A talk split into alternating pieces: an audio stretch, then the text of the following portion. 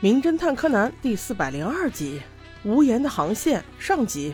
这一集我们换在上帝的视角看，凶手名叫本山正治，目前是一名电视台的记者。在多年以前，他是一个打棒球的，因为一次意外被迫退出了棒球队。从那以后，他一直记恨一个人，名叫能势，是原来球队里的好朋友。那场意外应该跟他有关，所以本山隐忍这么多年，就是为了设一个局，杀死能势。这次还特意拉了毛利小五郎来替他垫背。他说要采访能势，做一档节目，请毛利小五郎也参与其中，因为。能势是智慧型选手，看看能不能拼得过毛利小五郎的智商。能势选手一看是老朋友邀请，于是想都没想就答应了。他人在冲绳，所以大家约好时间，一起去冲绳完成这档节目。从本山所在的城市去冲绳只有一班飞机，所以他最早只能九点半到。而小五郎在东京，飞机多的是，只要九点半前到就可以了。那以他的尿性，肯定是选择最便宜那一班呢。所以他要六点半就出发，害得小兰和柯南五点就起来了呢。当然，也是这个特性打乱了凶手的节奏，因为本山的计划是这样的。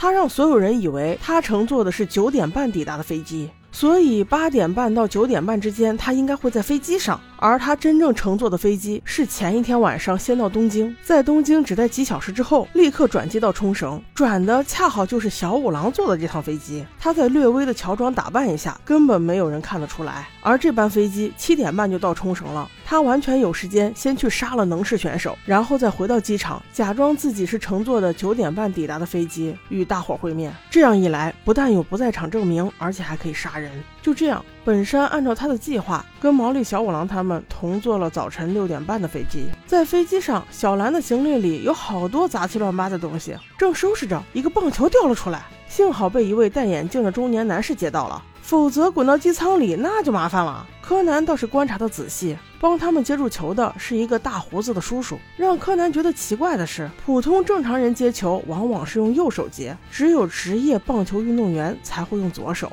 而这位叔叔用的就是左手，对，没错，这就是伪装之后的本山。你说巧不巧？小五郎问小兰：“你带这么多棒球做什么？”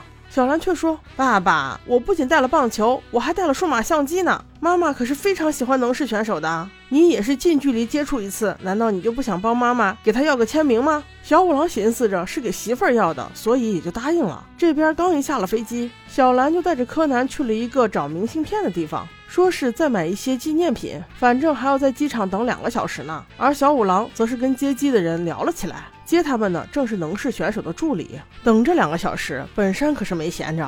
脱去伪装之后，先是找到了能势，这会儿能势在院子里晨跑呢。本山二话没说，一刀捅死他，然后又跑回机场。时间正好差不多，恰好在九点半的时候出现在毛利小五郎的面前。这时，凶手假装第一次跟毛利小五郎见面，大人们约好先去找能势选手再说。结果小兰带着柯南买东西刚回来，本山为了显示自己和蔼可亲，竟然对着柯南说：“小朋友，我们要走喽，跟上你的姐姐。”哇，不是吧？这破绽让我都看出来了。你是第一次见他，你怎么知道这个小朋友是跟着小五郎的？当然，柯南也意识到了这个问题，当场就留下了一个疑惑的表情。那在这种情况下，大家必然都会掉入本山社的圈套里。果不其然，车还没有开到能势选手住的院子里，司机就发现，在旁边的草丛中似乎有些异样。等大伙儿前去一看，才发现，哈哈，能势选手已然躺在血泊之中。这个本山同事真是大意呀，他连车都没有下，就咋呼道：“快报警啊！这大清早的怎么出人命了？”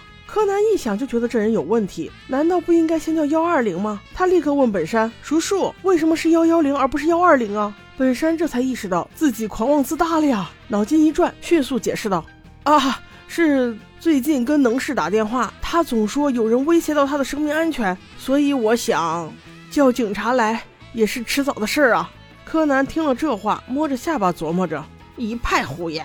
随后等了很久，冲绳的警方才赶到现场，全是新面孔，我一个也不认识。不过这都不重要，案子肯定是柯南搭伙小五郎一起破呀。柯南看到警察来了，立刻给警方点了个炮，说是这位本山叔叔特别厉害，他还没看尸体就知道要报警呢说明他是一个大侦探哦这成功引起了警方的注意但是本山似乎早已准备好了应对方式说是无论如何自己也不可能杀人呢因为死者的死亡时间我还在飞机上啊我有不在场证明耶。警察立刻叫人去查本山却说你查不到的。像我们这种名人一般都有好多身份今天我就是用王鹏的身份来的你去查王鹏这个人吧哎呀这伪装不好拿捏呀。那柯南到底怎么样才能拆穿他呢？我们下集再说。